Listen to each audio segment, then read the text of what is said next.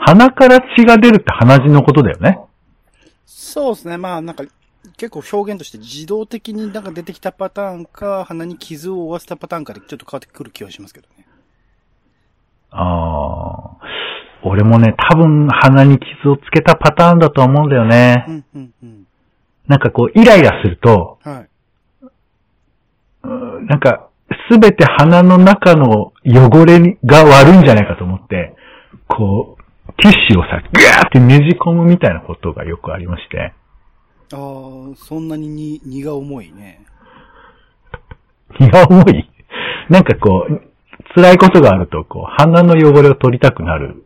うんですけどでも鼻の汚れを取りすぎてたら、これ、あの、耳の赤をさ、取りすぎると良くないみたいな話よく聞くじゃないですか。はいはいはい。耳掃除ね、しすぎない。自然と耳赤ってのは出てくるから、うんそんなにほじほじしない方がいいよなんて言うんですけど、なんか、俺鼻の穴をほじりすぎてさ、あの、鼻の玄関口に、あの、赤い、なんていうんですかね、岩石みたいなのがこう、すごい生え、生まれるようになっちゃったね。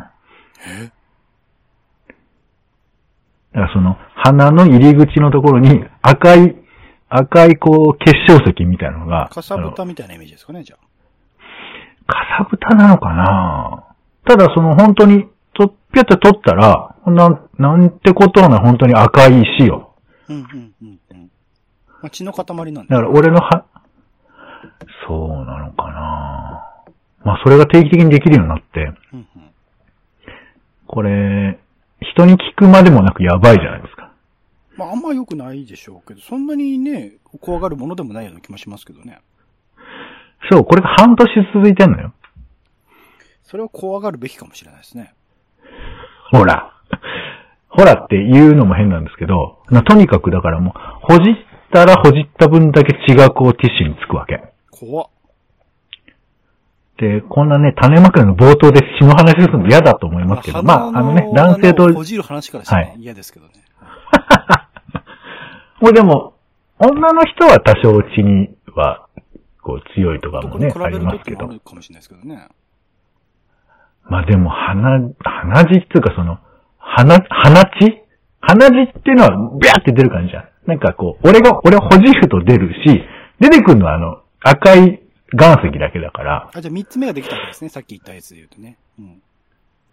三つ目？何？鼻血と、鼻血が来たわけですね。はいそうそうそう。は、あの、鼻の中にいる血みたいな。うんうん。うん。で、もういい加減ちょっと年末なんで、あの、これを抱えたまま生きていくのはちょっと忍びないということでですね、ほうほ耳鼻咽喉科に行こうと。う。ほうほうほうほう。適切な気がします。まあまあ、一番ね。だけどさ、耳鼻咽喉科っていうのは何をやってくれるとこなのかね？もう全部じゃないですか？耳、鼻、喉全部見てくれるんじゃないですか？いや、改めて考えて不思議じゃない？内科って体の中じゃん。外科は外じゃない？まあ傷。ね、あの、なんか。耳鼻咽喉科って場所じゃん。でも一番わかりやすくないですか？いや、わかりやすいけ体のど、中だろうあのが外だろうがっていうジャッジをしなきゃいけないじゃないですか。外科と内科って。でも、もう耳、うん鼻、喉ってもう分かってんじゃないですか、全部。名医者はなんかわかるのよ。目は内科とちょっと違う気がするわけ。でも、耳鼻咽喉科は、その、中じゃん。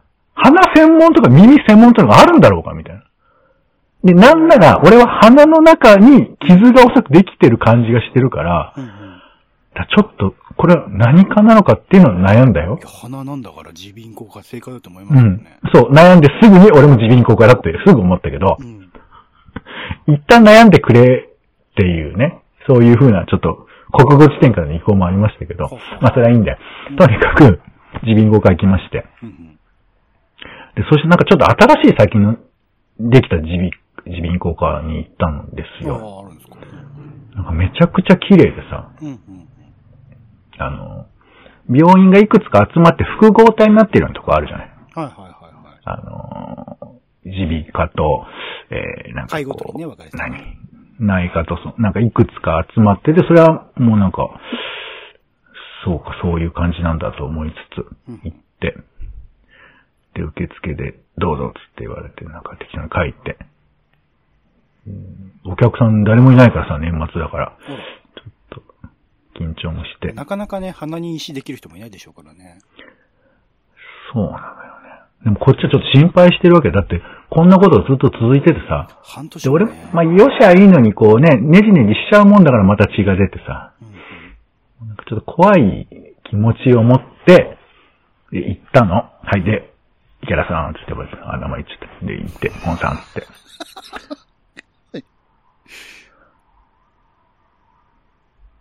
で、そしたらさ、あの、なんか、暇なんだろうね。あの、病病院の、あの、人が、うんあの、先生が真ん中にいて、高橋一生みたいな感じのマスクしてんだけど、おおマザーだ。で、両側に、うん。あの、看護婦さんが立ってんだけど、うんうん。なんかあの、テレビゲームでさ、なんか王様が立ってるみたいな感じっていうんですかね。王様がいて、両脇にこう、神官みたいなのが立ってるみたいな感じだからさ。で、こっちを向いてるわけ、三人ともが。で、どうもって言われるから、なんかちょっと急に緊張しちゃってさ。なんか三人がこっち向いてるってちょっと緊張しない？そうですね。どんな状況であろうとも、普通のね、役者さんとかだったら違うかもしれないですけどね、シンガーとか。なかなか僕らはないですね。うん。で、いらっしゃいませ。ってこう、ちょっと一世が爽やかな声を出してくるから、低い声で。どうもって言うんだけど、あの、座ってくださいとも言われないし、うん。そのまた椅子が、なんか、自輪効果だからかわかんないんだけど、立派な椅子なんですよ。ほう。ちょっとそこに腰掛けるべきかどうかもちょっと迷ったりして。うんうん。で、だ三人対俺がさ、こう、向き合って、じっとしている時間がちょっと過ぎまして、どうぞ座ってくださいっていう、まあ、普通に案内され、ああ、そうです、座っていいんだと思って。で座って、で、鼻の検査をしてもらったんです。なんかねカメラを、光ファイバー付きのカメラをさ、鼻にガーって突っ込むわけすよ。うんうん。これ痛くてさ。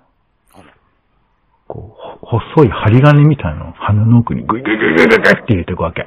そんななんだ。で、まあ、なんか、なんか探してる、あの、右は大丈夫、左が良くないんですって言ったら、あ、わかりました。つって、じゃあ、とりあえず右に行ってみましょう。グイッって言われて、その、症状が出てない右を、まず痛めてもらって。痛めてもらって。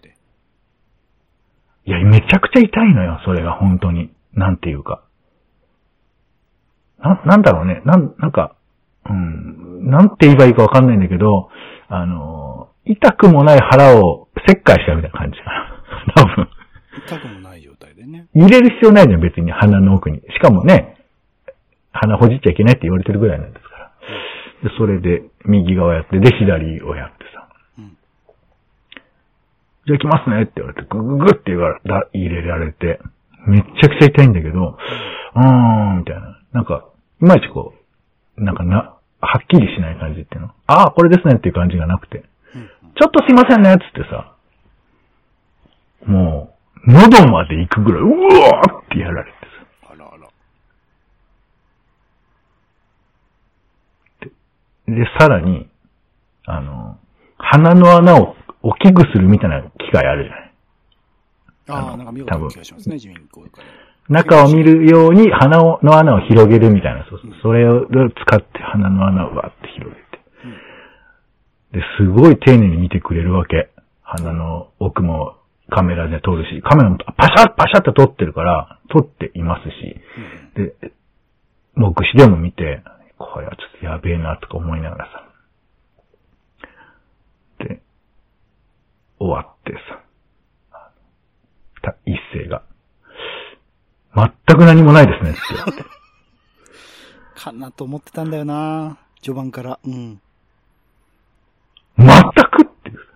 あ、いや、もう、あの、結構前からもう、なんていうか、ずっと血の塊とか出たりとか、いやー、これあの、見てくださいって言われて、あの、僕初めてなんですけど、鼻の奥の写真を結構見たんですけど、んあの、恥ずかしいよね。鼻の奥にちょっとついてるあの、汚れとかが。うん。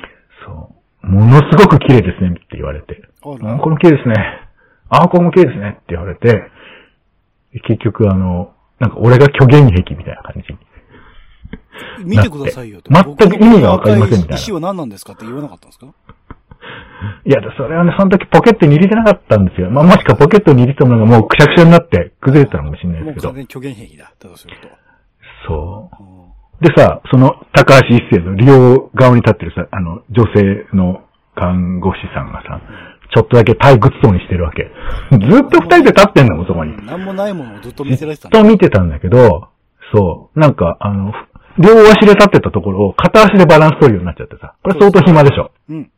もう嫌ですよね。その場にいたくない。悔しい、悔しくなってさ、でもまあ、そう、まあ、でもね、あの、その日はクリスマスでしたから、まあ、あの、プレゼントもらったんだと思って、あ、ありがとうございましたつって、あの、あなんか、そういうこともあるんですね。あの、なんか、あの、ありがとうございましたつって、二の次が踏めないっていうかさ、なんでもないって言われちゃったからさ、いや、そういうことで、ええあの、よかったですよ。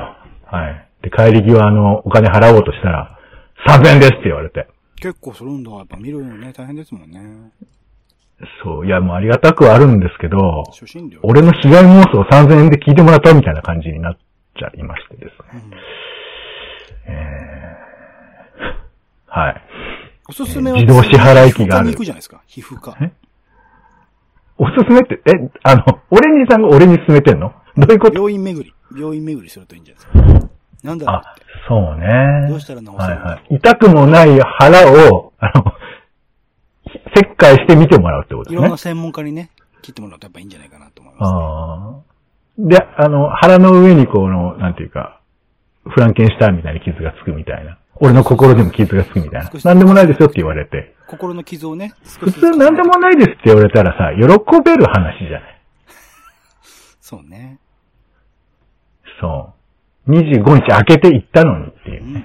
えーまあ、そんな話でございましたけど、皆さんは健康でいらっしゃいますでしょうか、さあ、えー、友達、職場、夫婦のちょっとした雑談から、ツイッターの投稿のネタの種など、直接役には立たないけれど、あなたと一緒に拾いたい種ラジは、世の中のいろんな種を探すポッドキャストです。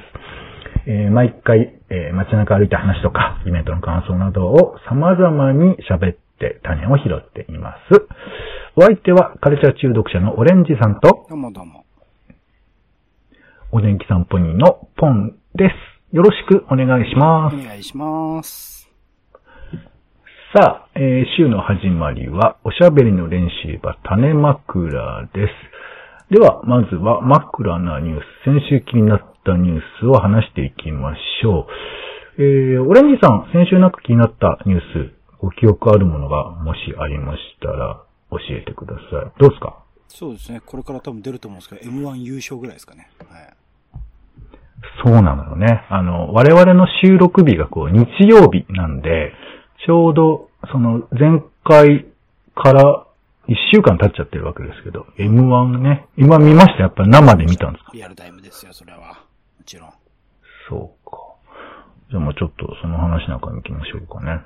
えーっと、M1 グランプリ、えー、先週の日曜日でしたね。えーっと、12日か。はい、12日ということで、優勝が、えー、西木越というコンビでしたね。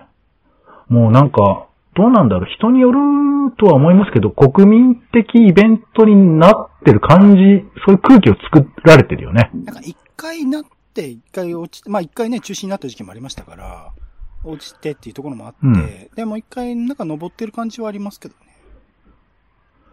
なんかすごいよね。もうなんていうか、あの番組に突っ込みを、その存在を突っ込む人ってほとんどいないよね。まあ、お笑い好きな人であるほどあるんじゃないかなとは思いますけどね。そう、だからお笑い好きな人っていうのはさ、結構な人を味方にできる感じがするよね、なんかね。うーん。で、またほらさ、今回もその錦鯉も苦労人みたいなそういう物語とかさ、まあまあ、あのそこが本質じゃないなんていう人もいますけど、なんかこうほら、M1 グランプリの楽しみ方って結構幅があるじゃない。お笑いっていう風な見方もあれば、まあなんていうかこう人間ドラマというか青春ドラマみたいなうん。そういう見方もする人もいるじゃないうん。あれ？いや、どう、どうだった？んですか今年の M、M1 は。語っていいのかなっていうのが。はい枕のあ、いいーですよ、いいですよ。いやいや。ス。はい。はい。ご、あの、ご覧になったということですから大丈夫です。はい。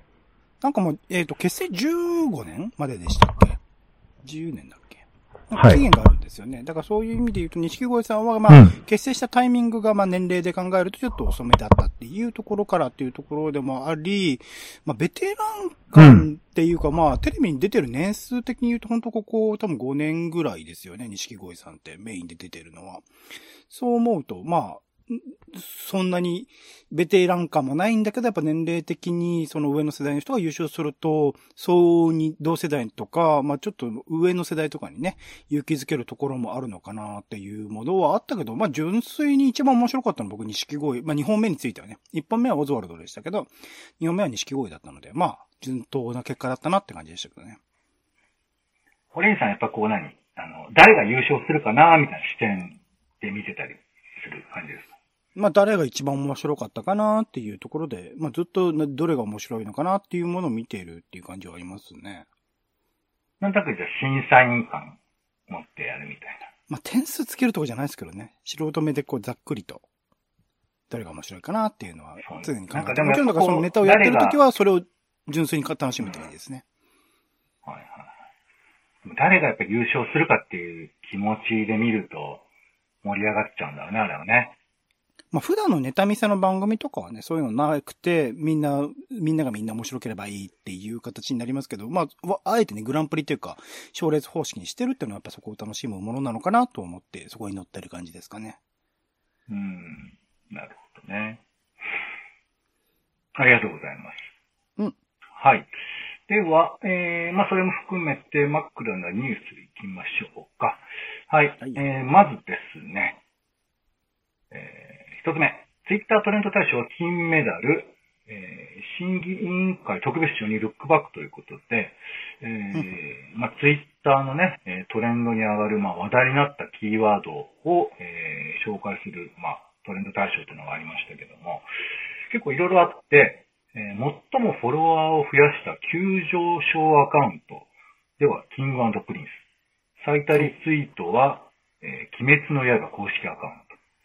うん最多いいねが、フリーアナウンサー、夏目三久さんと結婚招待となった有吉さん。で、まあ、えー先ほどの審議委員会特別賞が、えー藤本タツキさんのルックバックということだそうですね。そうかったですね。はい。で、さらに、えっ、と、M1 グランプリ、先ほどの錦鯉ですけども、ツイート数でも錦鯉のところが一番多かったということですよね。すごいね。えー、さらに、これね、2021年、これぜ世界ということだと思いますけど、最多トラフィックドメインということで、えー、まあ今までずっと Google が1位だったんですが、TikTok が1番になったというニュースが上がっていますね。まあ暇な人にはね、中毒性が高いってところですよね。いやー、でもまあそういう風には言ってられないぐらい影響力が大きいんじゃないですか、TikTok。うん、ずっと僕は懐疑的ですけどね。まあそういうものなんでしょうね、世代によってね。まあまあ、あのね、これ時代によってまた移り変わっていくので、これが正解って話ではないんでしょうけど、今は TikTok が多く見られているということですね。さあ、えー、続いて、CM 好感度は au が7年連続トップ、出前館 UberEats が躍進ということで、CM の好感度ランキングが発表されました。で、えっ、と、まあ上位が通信系の会社が多い。まあ au なんて7年連続？すごいよね。えー桃太郎以来ってこと？桃太郎シリーズ。まあ、あと最近、為杉くんとかのやつですか？そうだね。これは、えーっと、まあ、これ見る限りは、桃太郎のシリーズってことなのかな。うーん。面白いですけどその後もソフトバンク、NTT ドコモ。で、ワインモバイル、楽天モバイル、UQ と続きますから、本当に通信系が上の方にいるってことですよね。それしか知らないんじゃないかな。うん。まあまあ、僕はサントリー天然水とかね、大和ハウスとか好きです。ああ。これ CM 見ると、製品買ったりするんですどうだろうね。ないね。あんまり。まあまあ時代を表すっていう、それぐらいのことになる。天然水のイメージはいいですけどね。ダイワハウスはあんまイメージ良くないですけどね。難しいね、そこら辺ね。あ、そう。ねえうん俺出前館の CM とか、結構、いや、最近 CM 見てないなって感じもあるよね。実のところ。うん、うん、うん。まあ、録画して見てると飛ばしてか、うんそう、あとまあ、ね、あの、配信サービスとか見てたりすると、CM っつうのがもう概念として消えていくよね、なんかね。まあ、最近 TVer とか、それこそアベマとか増えてる気しますけどね、広告数自体うは。ん、そうですね。CM タイム長いなって。うん。はい、えー、続いて、香港立法会議員選挙、議席を親中派がほぼ独占ということですね。えー民主派は全員落選ということです。えー投票率は、えーこのニュース、NHK ニュースでは暫定値で30.2、前回は58.3ですから大きく下回ったということです。で、なんか、えーラジオかなんか聞いてたら、この日、交通手段、地下鉄とかそういうのは無料になってたらしいんですけど、この日だけ。その無料を活かして、まあまあ選挙行ってみましょうねってことなんですけど、みんなレジャーに行ってたんじゃないかっていうそうなことを言ってた方もいらっしゃいますね。うん、まあ、悩ましいですが、はい、こんな話もありました。はい、それから、えーコロナ接種、フランスで偽造アプリ証明が横行、半年で18万件発覚ということですごいですね。200ユーロ、2万5千円ぐらい払うと、偽造証明を発行するって闇業者がいるんだって。なんでなんですか、日本でもね。まあ、だから注射したくないみたいなこともあるんでしょうね。うんそういうニーズもね。コロナ感染で亡くなった人も、この偽造証明書証明書を持ってた人もいたというふうな話あちゃね。外出たいんだな、みんなな。うんそして、えー5番目、東京メトロ延伸へ出発進行、有楽町線、南北線が、えー2030年代に開業を目指すということで、えー有楽町線は豊洲と住吉、それから南北線は品川から、えー白金高輪か、ここが伸びるらしいということですよ。うんうんはい。便利なのかな？わかんない。俺あんま使わねえ線路だからわかんないです。うん。まあなんか接続がね、良くなったりするみたいですね。うん。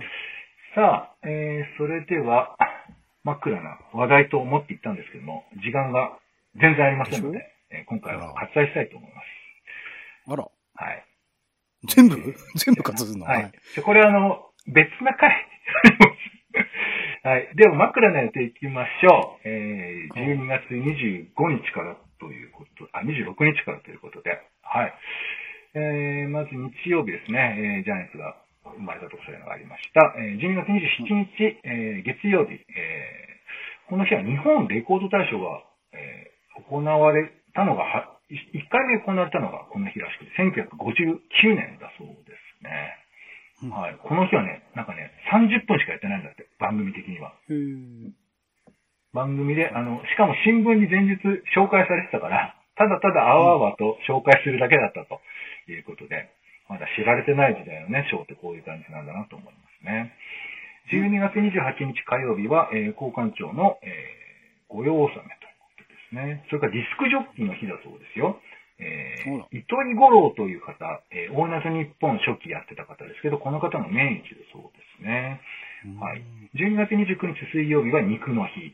12月30日は、えー地下鉄記念日。1927年に上野浅草間で銀座線ですね。これが初めて開通した。こんな師走にね、開通したんですね。12月31日は大晦日。えー、除夜。除夜の鐘ってよく言いますけど、うん大晦日の夜のことを除夜って言うんだね。知ってました、うん。うん。お腹に優しい飲み物のことじゃないんですね。うんそれは、ジョアうん。はい、ありがとうございます。えー、10えーっと、1月1日、2020年、22年1月1日ですね。土曜日ですね。はい。この日は元日ということで、これ国民の祝日でお休みなんですね。なんかあんまり意識してなかったけど、ちゃんとお休みと、まあ、あの、ルールとして決まっているみたいですよ。はい。それから初詣を皆さんされるかと思うんですけど、これはお姉さん知ってるのかな？